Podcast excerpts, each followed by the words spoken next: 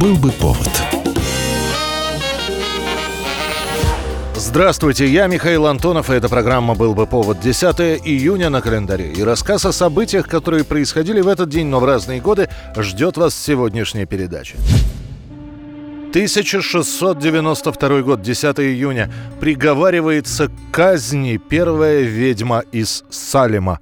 Это Британия, городок Сейлем, или как его еще называют, Салем. Именно там в эти дни начинается самый известный и самый нашумевший процесс над женщинами, которых обвиняли в колдовстве – Началось все с содержимости дочки пастора. Девятилетняя Элизабет совершенно неожиданно стала кричать, сквернословить, прятаться. После такие же симптомы начались у ее кузины Эбигейл. По свидетельству очевидцев, девочки извиваются на полу, а их тела неестественно выгибаются. Местный доктор ставит диагноз «с глаз», и после жители Салема арестовывают некую Тибулу, рабыню, служившую в доме по соседству. По словам девочек, она рассказывала им о колдовстве. За Тибулой хватают еще двух жительниц Салема – Сару Гуд, нищенку, и тяжело больную вдову Сару Осборн. Обвинения простые женщины не посещают церковь. Четырехлетняя дочь Сары Гуд на вопрос «Твоя мама ведьма?» отвечает «Да», и также арестовывается. Далее аресты следуют один за другим, и ближе к лету на скамье подсудимых уже около 20 женщин, девушек и девочек. Ведьма! А еще в церковь ходила. Ты видела? Конечно. 2 июня суд признает виновной пожилую женщину по имени Бриджит Бишоп. Свидетели говорят, что видели ее дух во сне, и он грозил им. 10 июня Бишоп повесит. Она станет первой казненной ведьмой. Этот процесс растянется на год. Всего в тюрьму попадут 150 человек, 19 будут повешены, двое скончаются в тюрьме. Эта история дойдет до Лондона и наделает там много шума. Понадобится 5 лет, чтобы салемские судьи признали, что совершили ошибку. В 1702 году их решение официально будет признано незаконным. 1865 год, 10 июня. Премьера Тристана и Изольды Рихарда Вагнера в Мюнхене. Музыкальную драму в трех актах 52-летний композитор пишет в перерыве, который он решил сделать в создании «Колец Нибелунгов». Тем более, что композитор в эти годы увлекается мистицизмом, отчасти философией. Именно в этот момент жизни Вагнер начинает интересоваться средневековой легендой о Тристане и Изольде и изучать ее буквально по строчке. Чуть позже Вагнер расскажет, что еще в середине XIX века, когда он был только начинающим композитором, он примеривался к этой истории. Но тогда не хватило ни опыта, ни мужества. Готовая партитура Тристана и Изольды создана в 1859 году, а после потребуется около шести лет, чтобы поставить это произведение. Например, Венская опера приступает к репетициям более 70 раз и каждый раз прерывает их, заявляя, что это произведение из-за своей сложности поставить просто невозможно невозможно. В итоге премьера все-таки пройдет в Мюнхене, в местном национальном театре.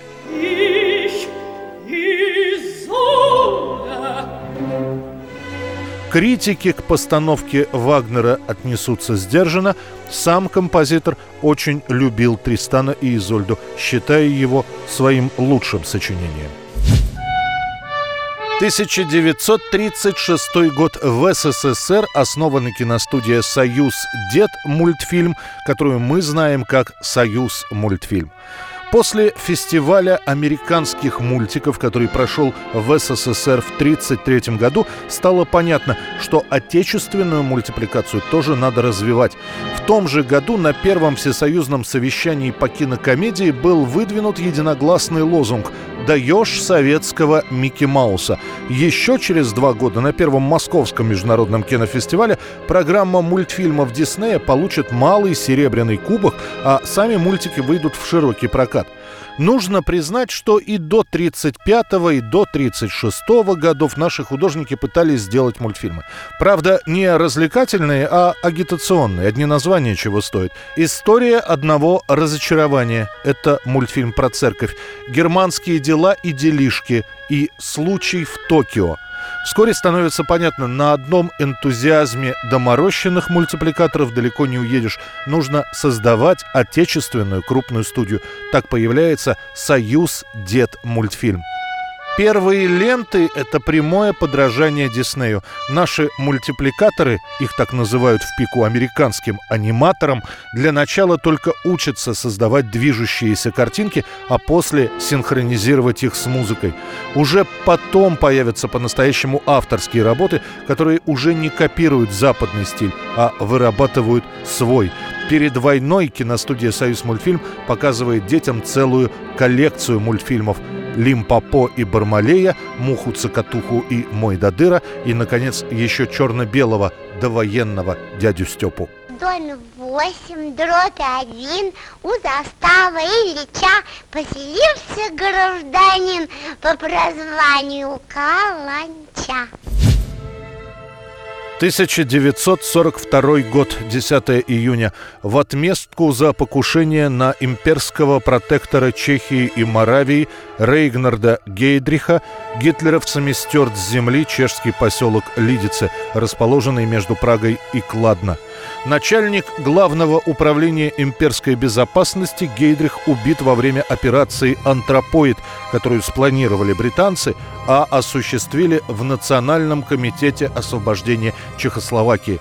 Сначала едущего в машине Гейдриха хотели расстрелять в упор, но автоматы дают осечку, и партизанам приходится применять гранату – но и взрыв гранаты не убивает Гейдриха, и какое-то время протектор отстреливается, хотя и ранен при этом. После прибывает подмога, Гейдриха срочно отправляют в больницу, он проживет около суток и скончается от анемического шока. Уже на следующий день местное население узнало, что такое месть немцев. Немцы начинают казнить людей. Убивают тех, кто не может предоставить документы, удостоверяющие их личность, либо уклоняется от приписанной населению протектората обязанности встать на учет в полиции, либо расстреливают на месте прямо тех, чьих имен не оказалось в списках жителей конкретных домов.